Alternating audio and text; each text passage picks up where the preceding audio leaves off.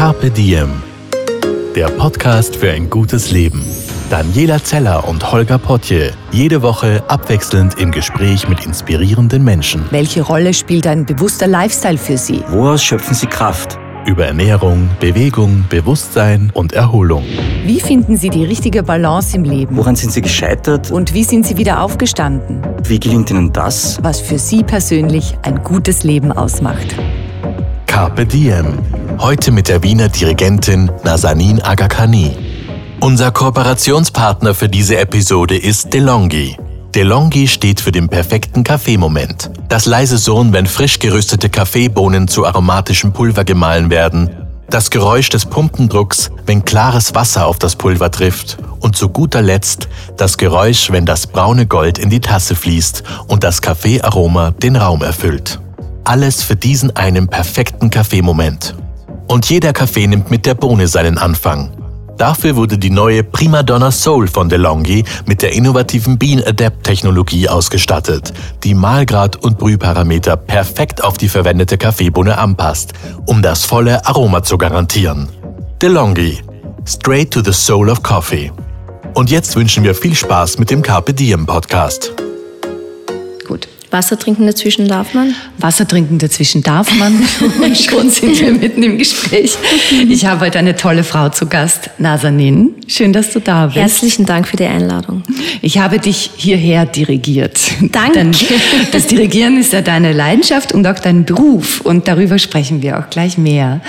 Äh, Zuerst die Frage, die ich meistens den Gästen stelle. Unser, unser Motto lautet ja Zeit für ein gutes Leben. Und daher die Frage an dich.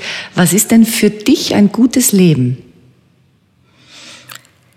Ja, ein gutes Leben für mich setzt sich aus vielen Komponenten zusammen. Ich glaube, in erster Linie ist es für mich ganz wichtig, meine liebsten Leute im Guten zu wissen. Also meine Kinder, meine Eltern, meine Familie, meinen Liebsten. Einfach zu wissen, dass es ihnen gut geht, ist für mich das Allerwichtigste. Ob es da ein Ranking gibt von den Elementen, die mir wichtig sind, das weiß ich jetzt nicht. Aber ich glaube, es sind einfach Dinge, die zusammenspielen müssen. Ganz wichtig für mich ist es, kreieren zu dürfen. Also ich merke, wenn ich, und sei es ein Tag, wo ich nichts kreiere, äh, dann geht es mir nicht so gut. Und sei es auch nur ein Tagebucheintrag. Mhm. Mir ist es wichtig zu schaffen, aus, aus meiner Mitte etwas zu schaffen. Und, und wenn es die Kreation eines Gartensalates ist. Ja. Also es muss jetzt nichts äh, mit, mit Musik zu tun haben. Nein, nein, nein, im, im Gegenteil. Ich glaube, dass sich viele Menschen nicht bewusst sind, dass äh, die Kreation so in meinem Ermessen für jeden Menschen sehr wichtig ist. Und äh, das, das kann auch Tischdecken sein in einer schönen Art oder oder keine Ahnung, ähm, dem liebsten eine Nachricht hinterlassen, handgeschrieben, von Herzen kommend. Es muss nicht sehr viel sein, aber das Kreieren ist für mich auch sehr, sehr wichtig. Also Familie, die Liebsten im Guten zu wissen und das Kreieren. Das Schöpferische. Wir haben gerade über Ästhetik gesprochen, als die Mikros Ja, noch nicht richtig. an waren und haben festgestellt, dass wir das einfach gern haben, wenn ähm, Menschen ästhetisch sind, wenn Räume ästhetisch sind. Ja. Äh, warum ist dir das so wichtig? Ich glaube da an Schwingung. Ich glaube auch da an das Phänomen, dass Liebe nur dann entstehen kann, wenn man bei sich selbst anfängt. Und dieses, dieses sich selbst achten, respektieren, pflegen, lieben, strahlt unmittelbar auch auf die Mitmenschen ab. Und wenn Dinge einfach in einer gewissen Ordnung sind und in einer gewissen ähm, wie soll ich sagen, Schönheit platziert sind und, und sei es nur eben eine Blume am Esstisch, schwingt der ganze Raum gleich anders. Und wie gesagt, das Auge ist für mich immer mit. Und ich habe äh, witzigerweise gestern eine Dokumentation ähm, gesehen über Herbert von Karajan. Ich schaue mir das stückelweise an, weil sie so gut gemacht ist. Die Schönheit, so wie ich sie sehe, heißt sie. Und er wird zu seinen äh, Dirigiervideos, er war ja Vorreiter in, im Filmen von Symphonien, befragt. Und er meint, wissen Sie, ich möchte nicht nur, dass es schön klingt, ich will auch, dass es schön aussieht. Ja, warum denn nicht? Und ich glaube, ein, ein Leben in Ästhetik ist machbar. Und äh, ich erkenne aber auch immer mehr, dass es jetzt in der, in der Schnelllebigkeit den Leuten immer weniger wichtig wird, wenn ich das jetzt so salopp ausdrücken darf. Mhm. Wenn man sagt, macht man irgendwie, andere Dinge sind wichtiger, schnell, schnell. Ja, es drückt sich ja schon in der Sprache aus, nicht? Ja, äh, gehen wir da, gehen wir da. Was hältst du davon, dorthin zu gehen? Also vielleicht bin ich da auch zu altmodisch, das kann sein, aber ich, ich bin ein Liebhaber von Zeit, sich Zeit nehmen lassen, sich Raum geben und, und auch von Aufmerksamkeit. Du bist Dirigentin und ich nehme an, dass du ähm, sehr bestaunt wirst manchmal, wenn dich Leute nicht kennen und du, du sagst, was du beruflich machst. Ist das die Reaktion, die du hörst? Wow, Dirigentin? Ja, ja, zumeist schon, wobei das immer mehr abnimmt, weil das, glaube ich, doch schon sehr salonfähig geworden ist, dass Frauen dirigieren, zum Glück. Also haben wir doch ein bisschen Arbeit leisten können, die gefruchtet hat an mhm. Pionieren. Und ich muss auch gestehen, dass ich so meinen Lebensfährten kennengelernt habe, weil er überhaupt nicht darauf reagiert hat. Und ich mir gedacht habe, wieso interessiert ihn das jetzt gar nicht, dass ich dirigiere und bin dann sozusagen auf, auf einen Punkt in mir selbst gestoßen, wo ich mir gedacht habe, aha, ich schmück mich doch mit einem Ego-Mosaik, das eigentlich weggehört. Also ja, es stimmt schon, die Reaktionen sind natürlich immer sehr, sage ich mal, erfreulich auch, ja, weil die meisten eher von mir glauben, ich singe oder ich bin Schriftstellerin, weil wenn man mich etwo wo antrifft, dann schreibend. Ich mhm. schreibe meistens. Ja, und du sitzt auch manchmal im Hotel, hast du mir mal erzählt, und schreibst. Genau, wo, da gibt es Ruhe, da gibt es ausgebildetes Personal, da treffe ich auf Ästhetik. Und da gibt es unterschiedliche Zeitungen, die es sonst im Kaffeehaus nicht mhm. gibt. Und ja. Was schreibst du dann, wenn du da sitzt im Hotel oder sonst wo? Naja, ich schreibe eigentlich ganz klassisch Tagebuch. Wenn es kurz vor einer Produktion ist, dann schreibe ich die, Pro die Probenpläne für mich zusammen. Mhm. Auch ähm, schreibe ich für mich wichtige Dinge zusammen, wie jetzt angenommen, ich mache Maler, dann sammle ich sozusagen Elemente für mich zusammen, die jetzt in seine Kompositionszeit für mich an Wichtigkeit haben, Briefe, Konversationen oder Gedanken, die ich eben über eine Phrase habe. Also ich, für mich ist das Schreiben einfach sehr wichtig. Ich denke auch, weil es eben von der Hand kommt. Für mich ist Handarbeit extrem wichtig. Also du schreibst dann nicht mit dem am, am Laptop, nein, nein, sondern nein. du hast Papier, du hast eine schöne Füllfeder oder einen Stift. Genau, naja, es gibt auch einen Buchauftrag den schreibe ich schon am Laptop mhm. derzeit sozusagen. An diesem Buch schreibe ich am Laptop, wobei ich gerade in der, Überlegung, in der Überlegung bin, das auch von Hand zu schreiben. Weil es dann mehr von, von ja. Inneren kommt. Ja, mhm. definitiv. Ich finde das interessant, dass du an neue Werke so herangehst, dass du dich nicht nur mit den Noten beschäftigst und, und mit, mit dem Klangbild, das du gerne erzeugen möchtest, sondern äh, auch anscheinend mit den Gedanken des, äh, des Künstlers, des, des Komponisten oder mit der Zeit, mit der Welt. Warum ja, ist das wichtig für dich? Es ist ganz, ganz wichtig und ich finde auch immer mehr heraus, dass, dass viele Kolleginnen und Kollegen äh, da vielleicht manchmal ein, ein bisschen für meinen Geschmack zu wenig Zeit investieren, um Recherche zu betreiben. Ganz einfach, weil ich der Meinung bin, dass Musik sehr von der Sprache abhängt und von dem Tempo der Zeit. Das heißt, wenn ich mich jetzt, bleiben wir bei Maler, mit der Musik von Maler beschäftige, Wien um 1900, muss ich doch auch Interesse daran finden, als, als Dirigentin, als Interpretin der Musik zu wissen, was ist da historisch passiert, in, in, in welchem emotionalen Zustand befand sich die Komponistin, der Komponist, welche Stoffe wurden getragen, wie schnell ist man gegangen, wie, wie behende war man. Und nur so kann ich eigentlich zu einem Tempo finden, das der Komposition, der Notation gerecht wird. Mhm. Das heißt, diese musikgeschichtliche oder auch durchaus nur geschichtliche Auseinandersetzung mit dem vorhandenen Material ist für mich einfach für die Phrasenfindung, Tempofindung extrem essentiell. und vor allem Briefe zu lesen. Leider kann man das ja nicht von allen Künstlern. Ähm, es gibt einfach zu wenig Material und von manchen Künstlerinnen und Künstlern gibt es wieder sehr viel Material. Bringt mir ja auch eine Einsicht in deren Sprache, in deren vielleicht sehr knappe Sprache oder, oder doch sehr blumig gehaltene Sprache. Das heißt, ich kann auch verstehen über die Sprache mhm. hinweg, wie sie denn die Melodie angesetzt haben, die sie komponiert haben. Wollten sie sie extrem romantisch ausgeführt und mit, mit vielen äh, Rubati, das heißt mit vielen Verlangsamungen, Verlangsammerungen ist ein schwieriges Wort. Oder doch sehr klar und martialisch und knapp gehalten, mhm. nicht? Also Briefe verraten sehr, sehr viel. Auch über die Zerrissenheit der Person und, äh, oder doch über den sehr klar gefassten Gedanken. Also es ist sehr, sehr wichtig für mich, mich mit der Geschichte der Person zu befassen. Von dem Künstler, egal ob es jetzt eine Komposition ist oder ob es äh, ein Buch ist oder eine Skulptur. Also du möchtest der Person, die diese Musik komponiert hat, auch gerecht werden. Natürlich, weil ich bin ja sozusagen als Dirigentin nichts anderes als ein Vermittler.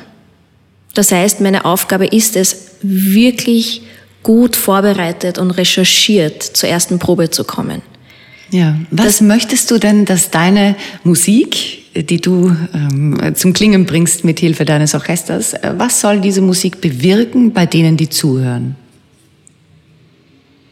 Ja, also am liebsten, wie soll ich das erklären? Eine sehr, sehr gute Frage. Das erste ist einmal, ich will der Komposition gerecht werden. Also sei es jetzt eine Komposition von jemandem, der bereits verstorben ist, oder von einer noch lebenden Komponistin oder eines Komponisten, oder sei es eine Komposition von mir, ich möchte der Komposition gerecht werden. Das heißt, das Notenbild, das ich sehe und das ich empfange, nachdem ich mich auch mit der Person beschäftigt habe, möchte ich möglichst authentisch in den Raum bringen. Mhm. Das heißt, es muss ohne Zweifel passieren und das heißt, es muss in einer Art Überzeugung passieren, dass ich diese 50 bis 120 Menschen einfach dazu bringe, mit mir die gleiche Sprache, den gleichen Duktus zu finden. Wenn dies passiert, bleibt kein Auge unberührt, bleibt kein Zuhörer unberührt. Es ist einfach, ähm, wie soll ich sagen, ein universelles Gesetz. Wenn da authentisch etwas produziert wird, findet das zumeist Gefallen. Es geht gar nicht so sehr um, darum, um Gefallen zu finden oder Anklang zu finden, sondern darum, dass der Zuhörer gespannt und aufmerksam da sitzt. Mhm. Und für, auch wenn es nur einen Moment ist, seine Sorgen vergisst, weil er so abgelenkt ist, ob dieser Ästhetik oder ob dieses Musikschaffens. Und wenn auch diese Person dann rausgeht und sagt, na ja, das war jetzt nicht so meins, habe ich trotzdem mein Ziel erreicht. Die Person war kurz abgelenkt, war kurz oder vielleicht sogar auch länger hoffentlich im Moment da, im Konzert und ähm, ja, hat sich vielleicht irgendwie bewegen lassen. Dann habe ja. ich mein Ziel erreicht. Gibt es Musik, die einem nur intellektuell berühren kann und, und Musik, die einen emotional berührt? Weißt du, was ich meine? Ich habe ja, mal ja. Ähm, ein, ein, Stück gehört, sehr modern und, und war damals äh, Studentin und mit einem Freund dort, der Trompete studiert hat. Also ihn hat das natürlich begeistert mhm. und ja, ja, also sehr auf einer intellektuellen Ebene. Und mm, ich fand es interessant, aber ich habe nichts empfunden. Also ich hätte nicht weinen können, wie wenn ich Mozart, Mahler, Beethoven mhm. höre. Ja. Und ich habe ihn gefragt, ist das etwas, das einem nur intellektuell gefällt oder, oder kann das auch emotional berühren? Oder gibt es auch Musiken, die komponiert wurden, wirklich um einfach geistig einen herauszufordern? Oder muss es eine emotionale Berührung geben? Ist eine wirklich fantastische Fragestellung, liebe Daniela. Unglaublich. Ich meine, es ist nicht mein erstes Interview, aber dieses ist wirklich sehr spannend. Also meine Gratulation. Wirklich. Nee, das treibt mich um die Frage, ich seit, ich glaube, 20 Jahren. Weil er hat damals gesagt, puh, ja, weiß er jetzt gar nicht. Also er war auch ja, es ist wirklich nicht so leicht zu beantworten, ja. aber ich muss Folgendes sagen und ich, ich gebe auch gerne Folgendes Preis. Ich beschäftige mich ja sehr bewusst mit zeitgenössischer Musik und es gibt nicht viele Dirigentinnen und Dirigenten, die gerne zeitgenössische Musik machen. Ich brenne für moderne Partituren, mhm. weil ich selber eben auch schreibe. Und man glaubt gar nicht, auf, auf wie viel Vielfalt man stößt. Da gibt es sehr technische Musik, wo teilweise, ich sage es jetzt ganz frei heraus, die Instrumente malträtiert werden. Mhm. Und dann gibt es wiederum sehr mathematisch konzipierte Musik, die aber doch auch berühren kann, interessanterweise. Und dann gibt es doch noch emotional getragene melodische Musik. Oder, wie man auch schön sagen kann, auch cineastische Musik. Also man kann sich Bilder dazu vorstellen. Das gibt's alles in unserer Zeit. Ich rede jetzt von, von Komponistinnen und Komponisten, die noch leben. So. Und ich glaube, es kommt noch eine zusätzliche Komponente als Zuhörer dazu eben wenn wir schon von Ästhetik sprechen und, und vom guten Leben, jeder braucht etwas anderes. Das heißt, diese Farbe Rot kann Person A wirklich gut gefallen, auch gut stehen, aber Person B nicht. Das heißt, über Geschmack können wir am Ende des Tages nicht streiten. Ich glaube aber, über Form und Ästhetik schon und über Achtsamkeit. Ich glaube, da kann man sehr wohl Qualitätsunterschiede erkennen. Also wenn ich jetzt das ist das Interessante bei Dirigiermeisterkursen zum Beispiel, wenn man das gleiche Orchester hat, das gleiche Stück, aber fünf unterschiedliche junge Dirigentinnen und Dirigenten, man unterschiedliche äh, Aufführungen wahrnehmen kann und Interpretationen, oder ich würde gar nicht einmal so weit gehen und sagen Interpretationen, sondern ähm, musikalische Momente, weil das gleiche Stück durch unterschiedliche Hände fließt. Mhm. Und man merkt auch da sogar Unterschiede. Wer nimmt das Stück sehr ernst? Wer hat eine Dramaturgie im Kopf? Wer denkt sich etwas dabei? Deswegen würde ich sogar die herausfordernde Vermutung stellen, dass sehr technisch moderne Musik sehr emotional gebracht werden kann. Und das ist dann der wunderbare, große künstlerische Feinschliff, der einen fantastischen Konzertabend ausmachen kann. Muss man als Dirigentin oder Dirigent das Stück lieben, um es gut auf die Bühne bringen zu können? Sagen wir es mal so, es wäre von Vorteil. es wäre wär schon schön, aber es gibt Momente, wo man einen Auftrag hat und sich denkt, Jössers, na, also gerade bei Neukompositionen, weil die älteren Werke kennt man, aber es gibt natürlich auch ältere Werke, wo ich mir denke, also mit mit der Dramaturgie komme ich nicht zurecht oder mit der Phrasierung, hm, jo, da muss man sich trotzdem damit beschäftigen und schauen, gut, wie finde ich eine Lösung, hm, wie komme ich da über diesen Hügel, über diese Hürde und äh, könnte ich da zum Beispiel mit dem Tempo etwas basteln, weil manchmal gefällt mir einfach die Proportion zum Beispiel mhm. nicht. Da gibt's manchmal Lösungen. Aber es ist, es ist interessant, ja, manchmal muss man einfach sozusagen da durch. Es gibt Konzertaufträge, da muss man durch. Ja, da musst du es dir zu eigen machen. Ja, mhm. und man muss doch auch irgendwo Liebe reinfließen lassen, weil jeder hat sich bemüht und auch äh, diese Komponistin und dieser Komponist hat sehr viel Tinte verschwendet und Zeit und Aufmerksamkeit hineinfließen lassen. Jo, man muss sein Bestes geben, auf jeden Fall. Wie kam es dazu, dass du Dirigentin wurdest? Ja, das war sehr früh. Also ich bin in einem Haushalt aufgewachsen, wo die Musik sehr hoch angeschrieben war. Ja, du Meine, bist in Wien aufgewachsen. Ja, das war natürlich Zufall. In einer persischen Familie in Wien. Genau, genau. Ja. Aber meine Eltern haben sehr viel Klassik gehört, mhm. besonders meine Mutter. Mein, mein Vater wäre sozusagen der Musiker und Schauspieler geworden, aber in, zu der Zeit war das natürlich undenkbar, das als Hauptberuf zu nehmen. Und meine Mutter Akademikerin. Und ich weiß einfach noch, ich wollte immer das Klavier lernen, weil ich habe immer gesagt, eine Geige und eine Flöte kann doch nur eine Melodie spielen. Das ist mir zu wenig.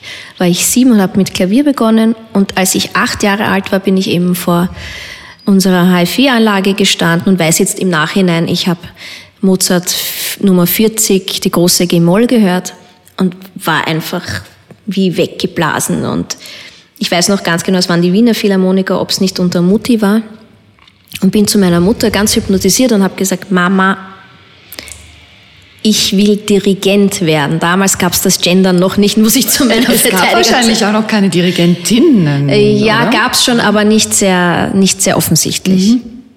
Und im, im, Persischen sowie im Englischen und Skandinavischen gibt es die weiblichen Endungen nicht. Also Micham Rahbarbischer, ja. Und gesagt, getan. Mit zehn habe ich meinen ersten Taktstock bekommen. Da wurde dann von Schulklassen Kollegen in der ersten, in der Geburtstagsfeier eben zum zehnten Geburtstag zerbrochen. Es gab Heultiraden oh. von mir. Ja, ja, dann war er zusammengeklebt als, als ein monumentales Designstück auf meinem Klavier jahrelang. Und mit zwölf hatte ich den ersten Privatunterricht. Mhm, das bedeutet, deine Eltern haben das ernst genommen. Die haben ja. nicht gesagt, ja, ja, ja, Nein. Dirigentin. Nein, und ich glaube, das war auch der Grund, warum ich heute dirigiere. Also meine Geschwister, meine, meine Eltern, besonders meine Mutter, die haben das, ich wurde nicht einmal belächelt. Nicht einmal. Mein Vater hat dann, als ich mit dem Studium begonnen habe, einmal sozusagen durchkalkuliert, ob seiner eigenen Geschichte natürlich, ob sich das überhaupt rentiert mhm. und ob ich mir das nicht anders überlegen möchte und Zahnärztin werden möchte, war ich ganz wütend und 18 und aufbrausend oder 19 und habe gesagt, und wenn ich nur von Brot und Wasser lebe, ich werde dirigieren. ja. Und wolltest du jemals etwas anderes machen? Also hättest du dir gedacht, Tierärztin wäre auch Nein. schön oder naja, Modedesignerin oder war das wirklich so in dir angelegt? Ja, es gab keine Zweifel. Und Nein, es gibt natürlich Dinge, die ich so zusätzlich gerne machen mhm. würde, wie Modedesign. Ja, also da, ich habe zum Beispiel sehr viele meiner Outfits selber designt und dann einfach zum Schneider gebracht, sei es Ballkleider oder ein Dirigier-Outfit ist aus meiner Hand. Ähm, gezeichnet zumindest, nicht geschneidert.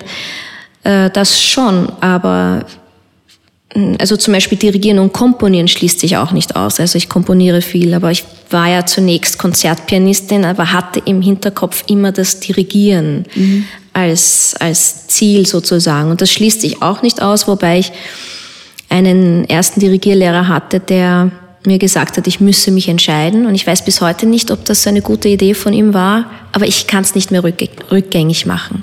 Also ich habe dann sehr viel mehr Zeit in Partiturlesen verbracht, bin halt um fünf Uhr in der Früh aufgestanden, war schon hinterm Klavier, habe die Partituren studiert und bin halt nicht mehr hinterm Klavier gesessen, um Klavierkonzerte zu lernen.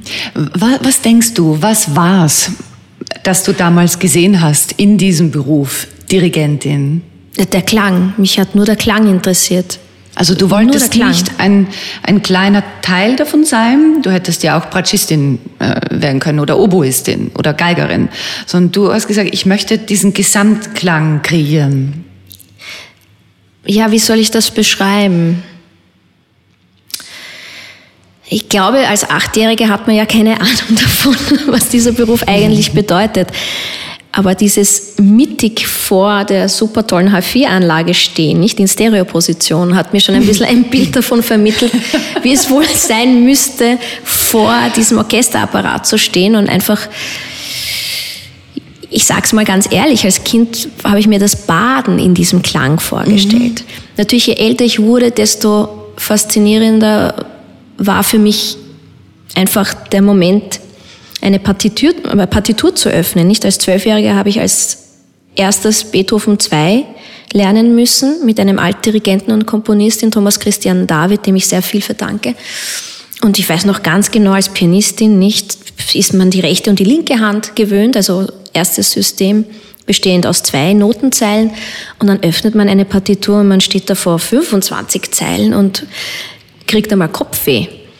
Und äh, ich, ich fühlte mich wie ein Kind auf Schatzsuche, beziehungsweise ich habe die Schatzkarte, aber ich muss sie erst einmal dechiffrieren können, nicht? Ganze in Hieroglyphen und wie, wie lese ich's? Also dieses, dieses Lesen lernen, die neue Sprache lernen, das war das Faszinosum.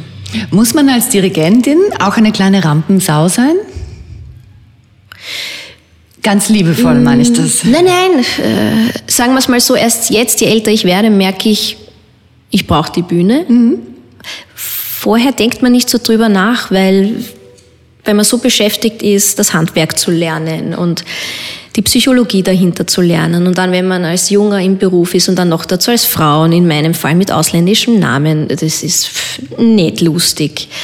Und ähm, man ist damit beschäftigt, die ersten zehn Berufsjahre Erfahrung zu sammeln. Und jetzt, je älter ich werde, ja. Also ich fühle mich wie ein Fisch im Wasser auf der Bühne. Das ist mein Zuhause. Und wenn ich mit, mit Leuten zusammenarbeite und das Orchester kann noch so groß sein oder der Chor oder die Bühne, stört mich überhaupt nicht, da fühle ich mich wohl. Ich fühle mich witzigerweise im Privaten dann gar nicht so wohl, wenn ich an einer Tafel sitzen muss mit acht Leuten oder wir haben eine Einladung. Also da bezeichne ich mich witzigerweise als soziophob. Mhm. Ja.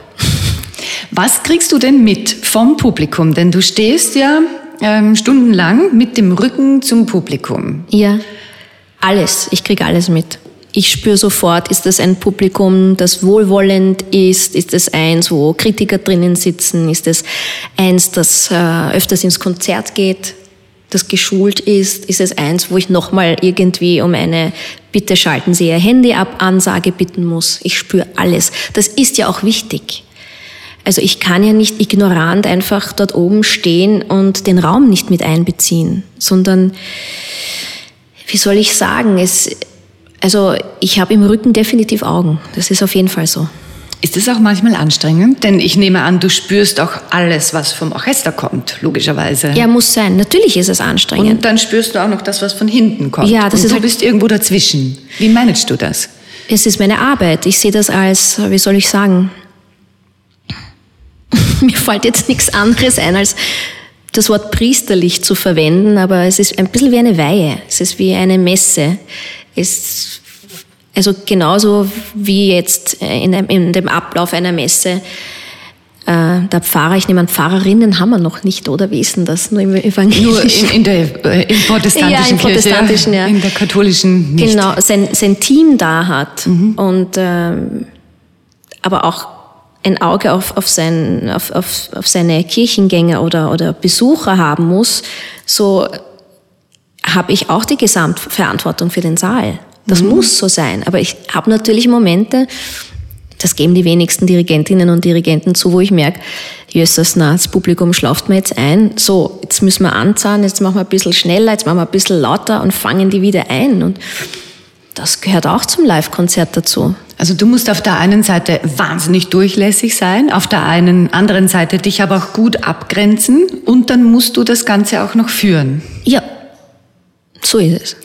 Jetzt stelle ich mir das an guten Tagen einfach vor, ne? wenn du weißt, das ist ein Stück, das passt, das ist ein Orchester, mit dem es eine Freude ist, das ja. ist, da wird Publikum erwartet, von dem du weißt, das wird höchstwahrscheinlich wohlwollend sein, in einem tollen Saal, äh, du bist gesund, frisch und munter, hast ausgeschlafen, die Sonne scheint, alles ist toll. ich muss deswegen so lachen, weil das ist Tage natürlich die Ausnahme. Nicht. Okay, das ist blöd. Aber wie, ah. wie schaffst du eben diese Vereinigung von Durchlässigkeit, Abgrenzung und Führung an Tagen, an denen du Kopfschmerzen hast, an Tagen, an denen du dich vielleicht sehr verwundbar fühlst? Ja, das ist Übungssache. Das hast ist, du da Tricks? Ja, das sind, das sind Tricks der, der Führungsbranche, das sind äh, alte traditionelle Tricks aus der Meditation, aus dem Orient, mhm. Okzident, wo auch immer. Es sind ganz, ganz alte, ich sage jetzt einmal schamanische Techniken, die ich anwende. Das ist erstens einmal Erden. Mhm. Also der Stand ist sehr wichtig. Vorher immer, bevor ich auf die Bühne rausgehe, nehme ich mir, also die Leute, die mich gut kennen, wissen, sie sollten nicht zu mir kommen ins Zimmer. Also nehme ich mir ein paar Minuten. Dich. Natürlich. Mhm kann jeder anders machen, wie er möchte. Es gibt Atemtechniken, es gibt äh, Erdungstechniken, Fußflächen äh, auf dem Boden und so weiter. Ja, nicht überkreuzt da sitzen, nichts mehr Aufbrausendes. Also das Handy ist dann schon lange abgedreht. Wie lange vorher drehst du das Handy ab? Ja, kann schon sein, dass das schon zwei Stunden vorher abgedreht ist. Mhm. Also es kommt auf die Situation an. Muss ich noch etwas regeln? Ja, nein. Aber Handy ist für mich einer der größten Störfaktoren ja. überhaupt. Also auch, weil es äh, mit dich mit Emotionen füllen würde, vielleicht? Na, mit, mit, mit, wie soll ich sagen, mit Fremdenergie, mit mhm. Fremdinformation, da eine SMS, dort eine Nachricht. Nein, Und ich auch bin nicht nur verfügbar. deinem Lebenspartner ist, ähm, ich liebe dich, ja. wünsche dir gut. dann, dann soll er persönlich kurz vorbeikommen oder mit einem Blumenstrauß. Ja. Na, aber, aber selbst das würde da was reinbringen. Das, das hat da keinen mhm. Raum. Das mhm. hat da keinen Raum, weil es gibt viel zu viel zu stemmen. Das geht einfach nicht. Also ich rate auch meinen Schülerinnen und Schülern immer, bitte sammeln, sich Zeit nehmen, Raum machen. Wird die Familie zunächst nicht verstehen, werden die Liebsten nicht verstehen. Eine Kompositionsfreundin von mir, die Lehrer Auerbach, sagt immer, ähm, um seine Liebsten zu begeistern, muss man sich oft rar machen. Hm, so ist es. Ja. Willst was gelten, mach dich selten. Ja. Aber ja.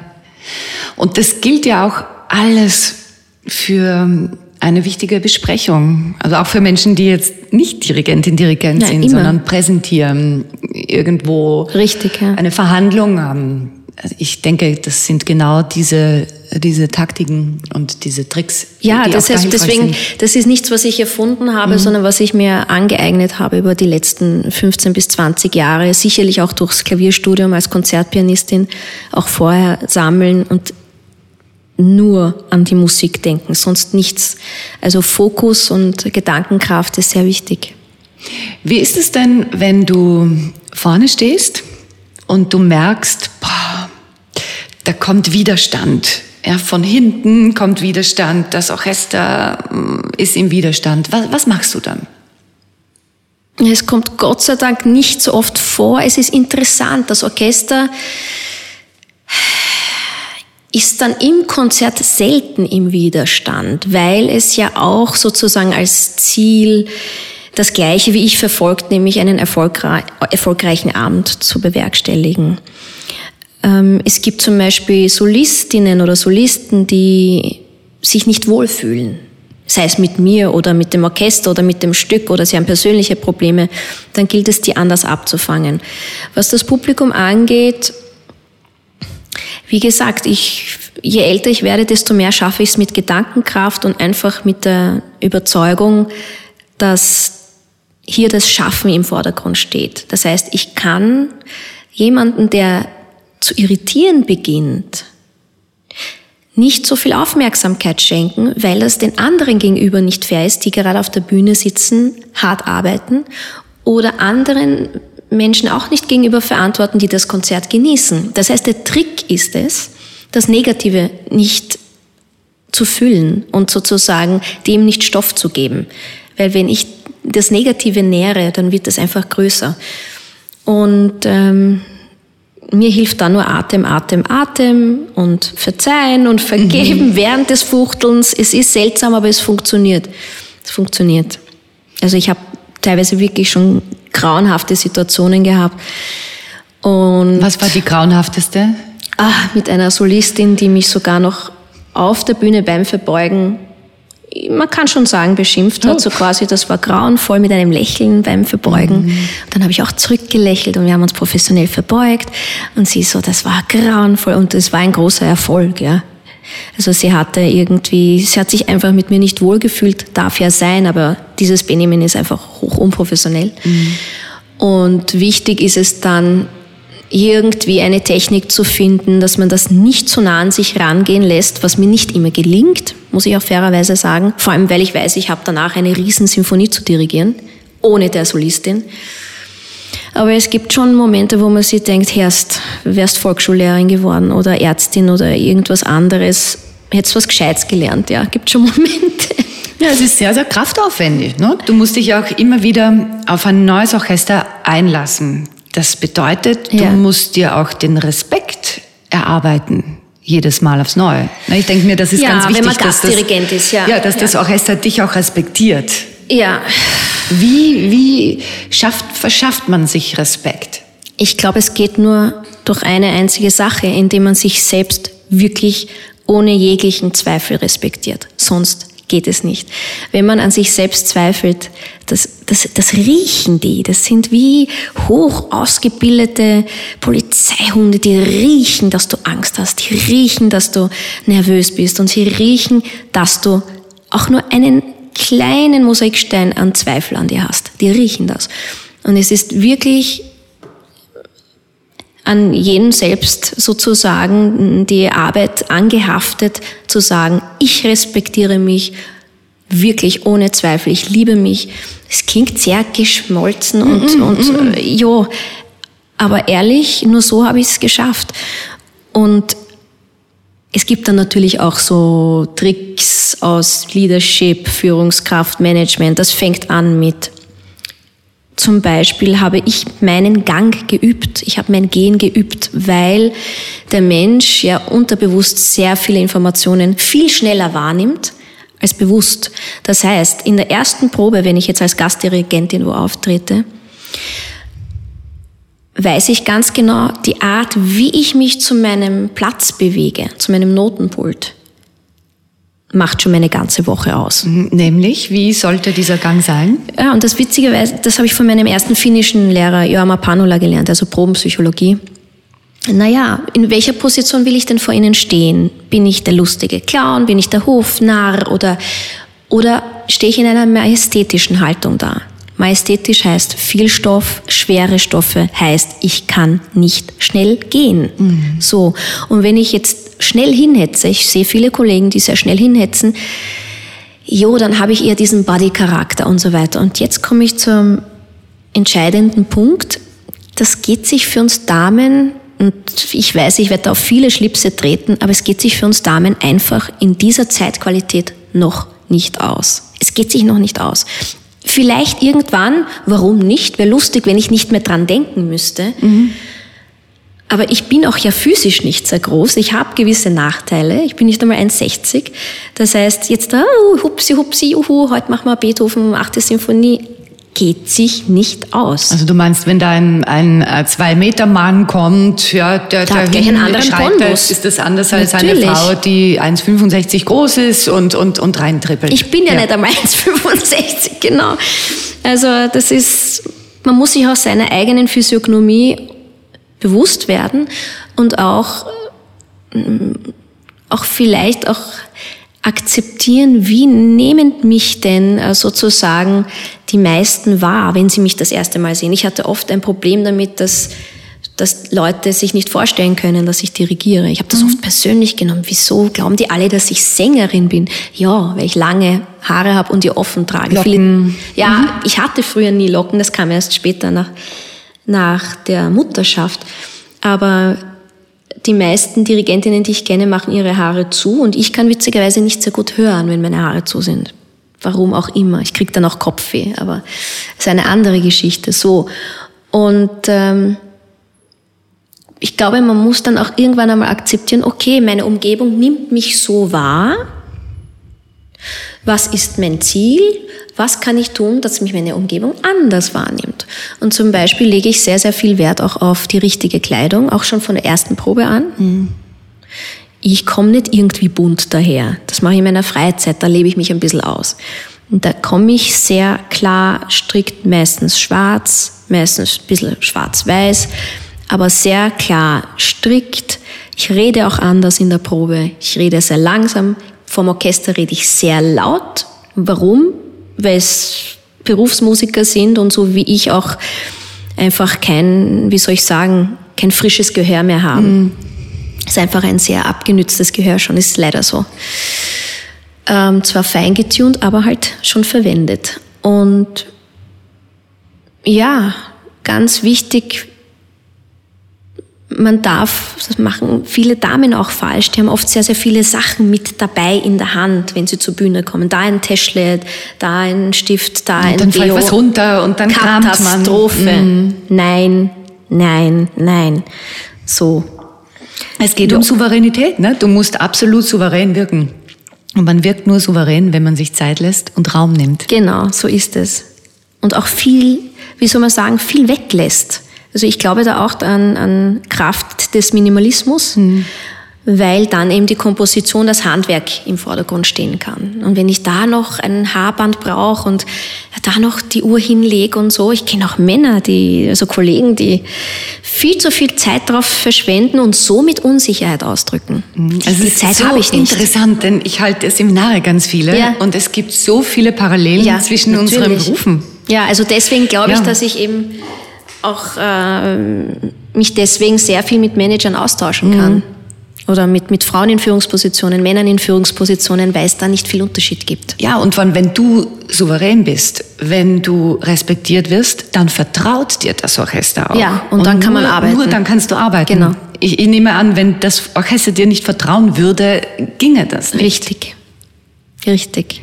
Und dann macht's richtig Spaß, wenn sozusagen ich mich nicht mehr bemühen muss. Ich, ich sage es jetzt mal so, ich glaube auch nicht mehr, dass ich mich bemühen muss, sondern das Orchester merkt dann eben auch dank meiner Berufsjahre nach, nach drei, vier Takten, okay, na, jetzt wird gearbeitet. Und Orchestermusiker, Chor, Oper, wir wollen alle einfach produktiv arbeiten, ohne viel Zeit zu verlieren.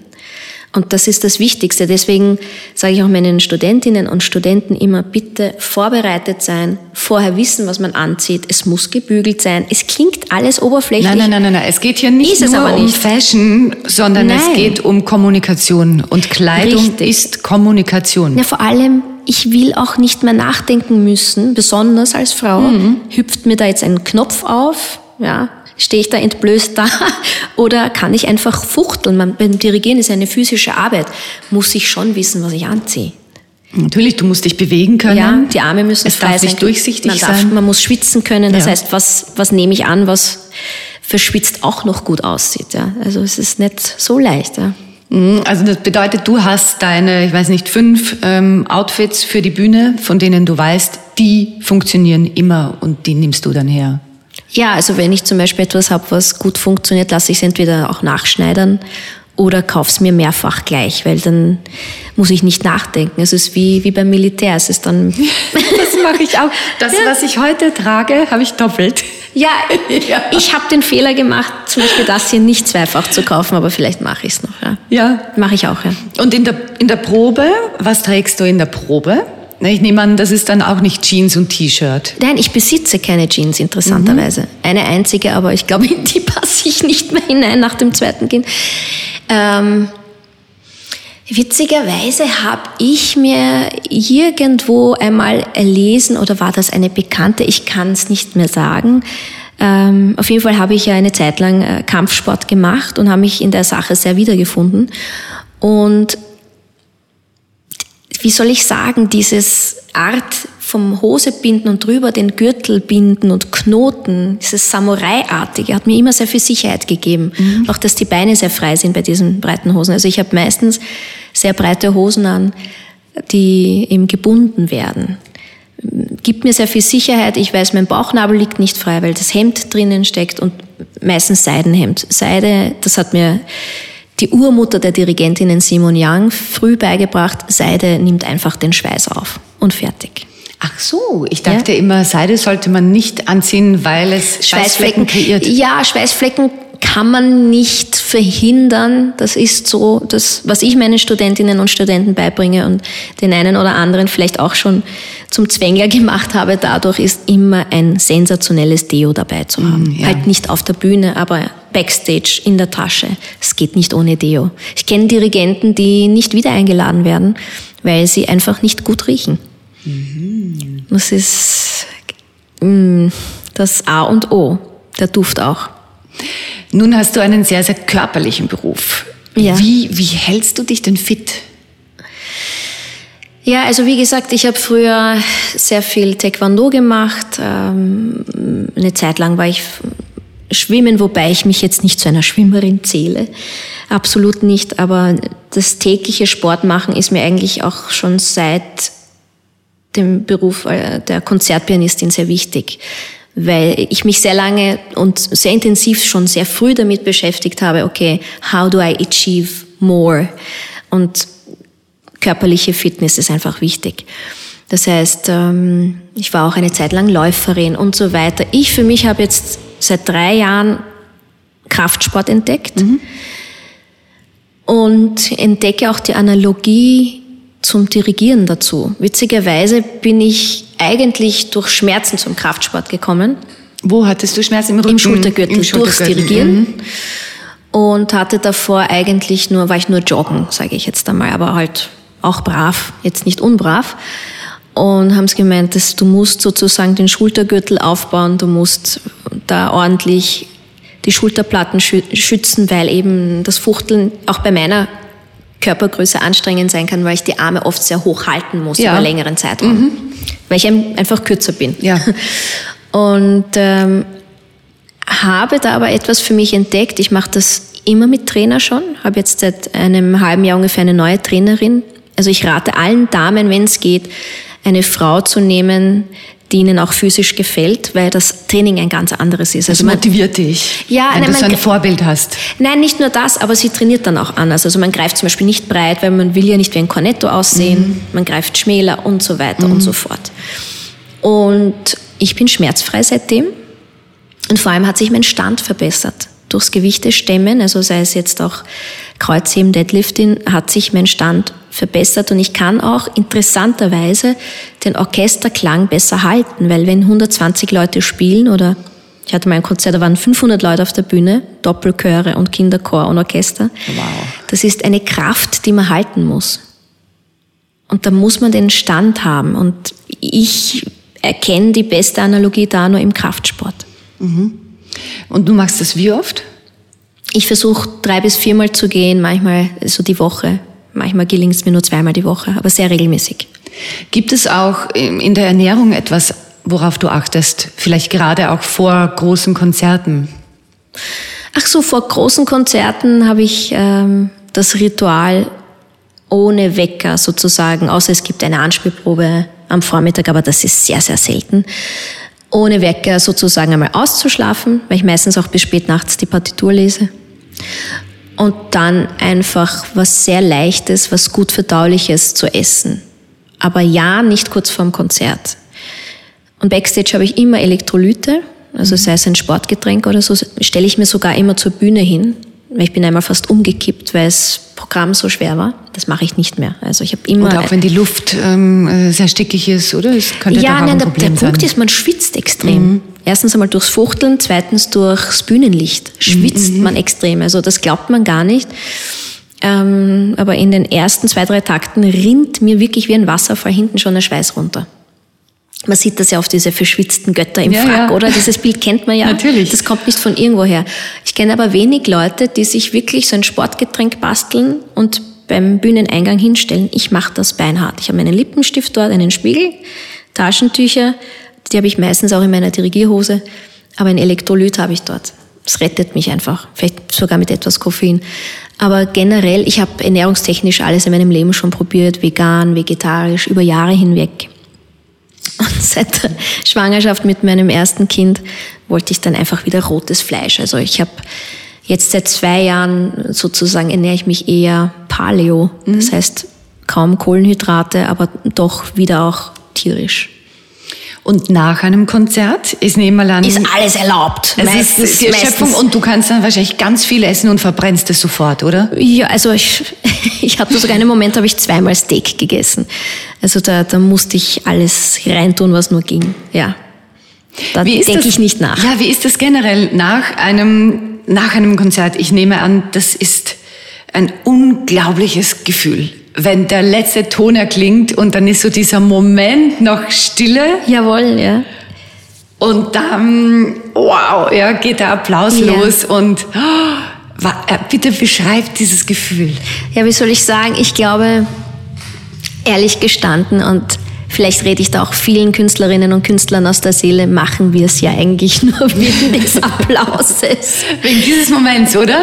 Ja, dieses... Letzter dieses, Ton, Stille. Ja, und, und dann, dann, das Toben. Man hofft auf dieses Toben, auf die mhm. Euphorie und auf dieses Losgelöste und, und auf, auf Menschen, die eben nicht aufs Handy schauen, sondern einfach da sind, physisch anwesend sind und das eben bezeugen können, was gerade passiert ist. Na, was geht da in dir vor? Ähm, naja, ich muss ja auch zugeben, man hat nicht immer so euphorische Momente. Aber sie, wenn man wenn man es ein bisschen drauf hat, sage ich mal, ein bisschen geübter ist im Handwerk, wird es immer öfter.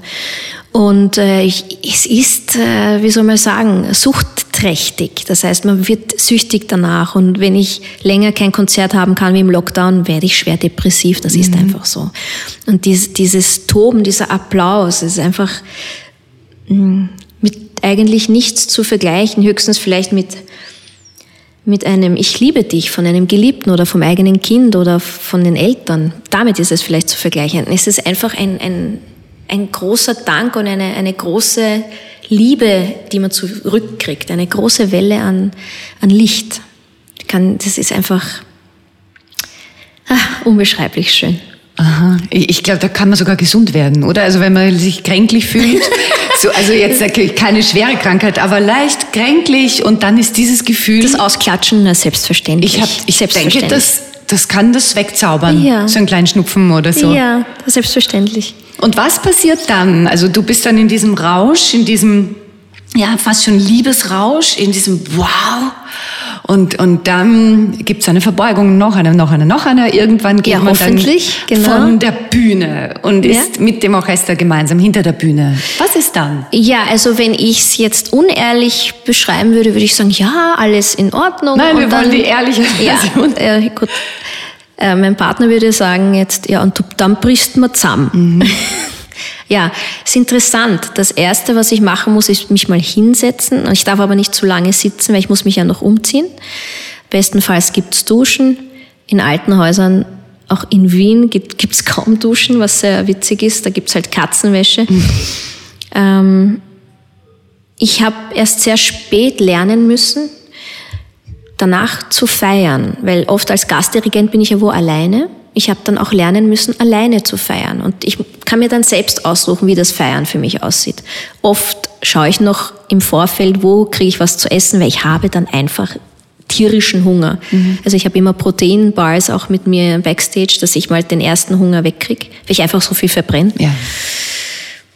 Aber wenn ich alleine bin als Gastdirigent irgendwo, geht oft der Intendant mit mir essen oder also es gibt dann noch Business oder ich für mich selbst zum Essen aus, aber ich mache es mir dann schön. Ich belohne mich sozusagen für die getane Arbeit. Und wenn es ein Heimspiel ist, dann, dann geht man natürlich mit seinen Liebsten essen. Aber ich habe das wirklich lernen müssen. Es ist wichtig, danach zu feiern, sozusagen diese Weihe auch zu feiern und sich auch selbst zu belohnen. Das ist ganz wichtig. Also nicht ins Hotelzimmer gehen, Fernseher an, Chips das ist das Schlimmste. Und so. Naja, man hat irgendwie, ich habe so schwedische Kolleginnen und Kollegen gehabt, die haben das äh, der, der Hotel Room Prison genannt. Ich habe das ein paar Mal probiert. Es ist grauenvoll. Es funktioniert nicht. Da reserviere ich mir lieber einen Tisch irgendwo anders, habe dann auch bewusst eine Ausgekleidung dabei. Ist mhm. ganz lustig. Oft erkennt mich das Orchester dann nicht. Ich habe dann Stöckelschuhe und ein Kleid. dann sehen sie so, oh, oh, danke Maestro, erkennen mich dann nicht. Aber dann, dann muss ich wieder, wie, das ist jetzt sozusagen Partystimmung und Partylaune. Ja. Außer man ist jetzt wirklich erschöpft und kränklich, in einer guten freue ich mich über den Schlaf. Mhm. Und fällst du emotional dann in ein, in ein Loch oder, oder kannst du das gut wieder in Balance bringen und auf einen guten Level dann dein Gefühlsleben nach dieser Euphorie?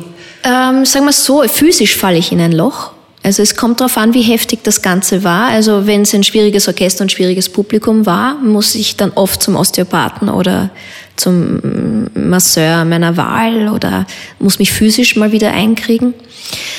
Ähm, wenn es etwas sehr Positives war, brauche ich oft nur zwei, drei Tage Schlaf. Dann geht's wieder. Aber ich, ich bin, sag mal so, ich bin kein Mammut.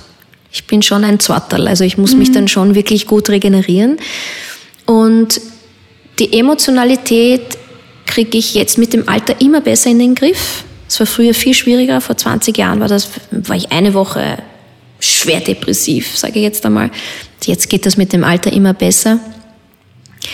Ähm, und natürlich, wenn es ein sehr positives Erlebnis war, muss ich oft gar nichts tun. Da schwebe ich noch auf Wolke sieben Wochen lang. Ja. Wenn es ein schwierigeres Erlebnis war mit, mit schwierigen Umständen, sei es jetzt ein Einspringer oder das Notenmaterial war nicht gut. Es gibt ja dann oft ganz seltsame Faktoren, die dann mitschwingen.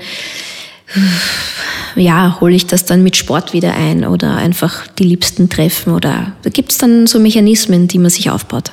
Wie wichtig ist denn ein, ein stabiles Beziehungsumfeld für deine Arbeit? Könntest du auch deine Arbeit verrichten, wenn du in Beziehungen wärst, wo es einmal ganz toll ist und dann ganz grauenvoll und ganz viel Euphorie und ganz viel Leid und wo das auch so viel Energie braucht? Oder brauchst du ein, ein stabiles Beziehungskorsett, wo du weißt, da bin ich aufgehoben, so. Interessant, weil ich eben erst jüngst mit meinem äh, Partner das besprochen habe, beziehungsweise er das mit mir besprochen hat, dass ihm das wichtig ist, in einem sehr stabilen Beziehungsfeld zu sein. Ich sag's ganz ehrlich, ich hatte außer meiner letzten Ehe, und wie gesagt, auch die ist jetzt vergangen, nie wirklich ein stabiles Umfeld. Das ist, sage ich mal, auch bei uns eine Berufskrankheit, mhm. bei den Musikern. Wir reisen sehr viel, Dirigenten sowieso. Also ich sage immer, wenn jemand einmal geschieden ist, das, das klingt nach einer, ja, es klingt nach einer guten Dirigentenbiografie. Mhm. Und ähm, ich wünsche es aber niemandem, es ist grauenvoll. Wie soll ich sagen? Ich sage es ganz offen, ich bin es jetzt nicht so gewöhnt, dass es partnerschaftlich äh, ohne, ohne um, ähm, Schwierigkeiten verläuft. Wobei ich sagen muss, laut meiner Aussage, ich war die ersten Jahre schon sehr glücklich verheiratet. sieht mein Ex-Mann anders, ist auch so ein gutes Recht. Aber er ist auch viel mitgereist, auch mit den Kindern. Meine Kinder waren sehr klein. Und es ist natürlich was anderes, wenn man, wenn man weiß, da ist eine gewisse Stabilität. Ich war auch sehr gern verheiratet. Ich hatte den Ring sehr gerne, weil das auch aufs Orchester einfach anders wirkt, sage ich jetzt einmal ganz mhm. blöd. Erwachsen, ernsthaft. Ja, und, und auch jetzt, eine gewisse Distanz. Ja, mhm. und jetzt habe ich Gott sei Dank graue Haare zum Teil mhm. und äh, das hilft mir auch. Ja. Also mein Friseur sagt immer, ja, wann färben wir denn endlich Färben? Sag ich, ich brauche das beruflich, es geht sich nicht aus. Also ich, ich, ich, ich wirke jung, klein, frisch, aber die grauen Haare, die es dann gibt, zeigen doch, aha, gut, diese Dame hat etwas erlebt. Also jetzt habe ich zwar nicht den Ehering, aber die grauen Haare aber dafür eine, würde ich mal sagen, eine sehr, sehr besondere Partnerschaft, die doch hoffentlich jetzt meine längste und stabilste sein wird. Klopfen wir auf Holz. Wir klopfen beide auf Holz. Danke. Ich habe noch ein paar kurze Fragen, die das Leben stellt an dich. Ja, gerne. Ähm, hast du bestimmte Rituale? Also ein paar hast du ja schon gesagt, aber ja. so irgendwas, das du wirklich jeden Morgen machst oder jeden Abend vorm Schlafengehen? Ja, Morgens dehne ich immer den Körper, damit er atmen kann. Und also noch im Bett liegend oder nein, schon? Nein, nein, Du steigst aus dem Bett auf eine Matte genau. dann? Mhm. Also eigentlich auf einen Perserteppich ohne Matte. und trinke ein Glas Gerstengras. Ah, was bewirkt Gerstengras? Gerstengras ist so, ähm, wie soll ich sagen, ich, ich habe das Gefühl, es reinigt meinen Körper von innen und resettet ihn und ich starte ganz frisch, das mache ich sicher schon seit fünf Jahren ähm, von einer speziellen Firma, also wirklich nur Gerstengras, nicht Weizengras. Mhm. Und wenn ich mein Gerstengras auf Reisen vergessen habe, bricht für mich die Welt zusammen und, und dann, dann äh, suche ich die ganze Stadt ab und schlimmstenfalls bestelle ich es irgendwie online aufs Hotelzimmer. Mhm. Ja. Und das machst du jeden Morgen? Jeden Morgen vor dem Frühstück. Und dann kommt mm, irgendein Frühstück. Oder ist das dann schon dein Frühstück? Nein, nein, Frühstück ist meistens ein, ein Stehfrühstück vom meinem Partner ein selbstgemachtes glutenfreies Müsli. Äh, aber klein. Oft brauche ich das Frühstück dann nicht, aber manchmal dann doch. Ich bin dann auch beruhigt, wenn ich was im Magen habe. Ja. Mhm. Mit Früchten natürlich. Und abends äh, habe ich ein, ein, auch ein Dehnritual, das ist dann aber wiederum im Bett. Einfach nur die Beine in einer bestimmten Position liegend und dann mache ich Danksagung. Einfach nur mal alles durchgehen und danksagend den Abend beschließen. Gibt es ein Zitat, das du für dich äh, trägst in deinem Herzen, das dich geprägt hat? Naja, ich weiß nicht, wer es gesagt hat, aber von nichts kommt nichts. das ist eines meiner Lieblingssprüche. Und so war? Ja, von nichts kommt nichts. unromantisch nix. klingt. Nee, es ist einfach so, von nichts kommt nichts. Ja. Ähm, ja, sonst ähm, sicher, ich, äh, sicher, you, you don't wait for inspiration, you go after it with a club. Also zu warten und auf die Eingebung zu warten, ich, ich glaube an die harte Arbeit, ehrlich gestanden. Mhm. Du reist ja viel. Was ist denn für dich schöner, zu Hause ankommen oder, oder abzureisen? Beides. Ich mag beides. Worin besteht der Reiz des Wiederankommens? Meine Kinder zu sehen, das Mama zu hören, ist das Schönste. Was ist denn der schönste Ort, an dem du jemals übernachtet hast? An dem ich jeweils übernachtet habe? Mhm.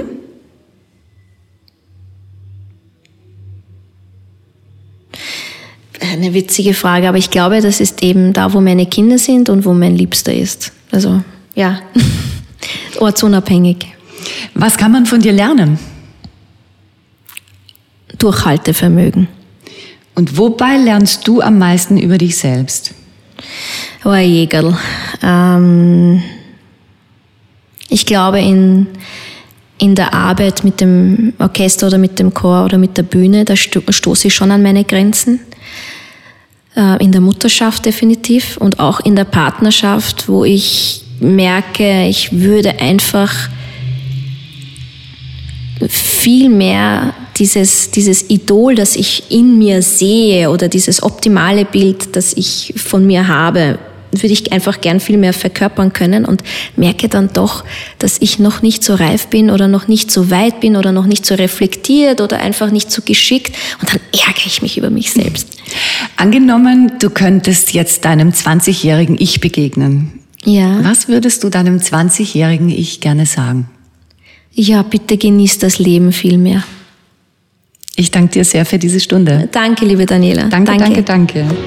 Mehr von Carpe Diem gibt es auf Soundcloud, iTunes, Google Play oder Spotify. Jetzt abonnieren und liken. Das Carpe Diem Magazin erscheint alle zwei Monate. Besucht auch unsere Social Media Portale auf Facebook, Instagram und YouTube und unsere Website carpediem.live. Carpe Diem der Podcast für ein gutes Leben. Wenn euch der Carpe Diem Podcast gefallen hat, dann schenkt ihm 5 Sterne bei Apple Podcasts. Wir freuen uns über eure Kommentare und sind jetzt auch direkt über podcast.carpediem.live erreichbar. Nächste Woche Holger Potje im Gespräch mit dem Gründer von Österreichs, Gregor Neumeier.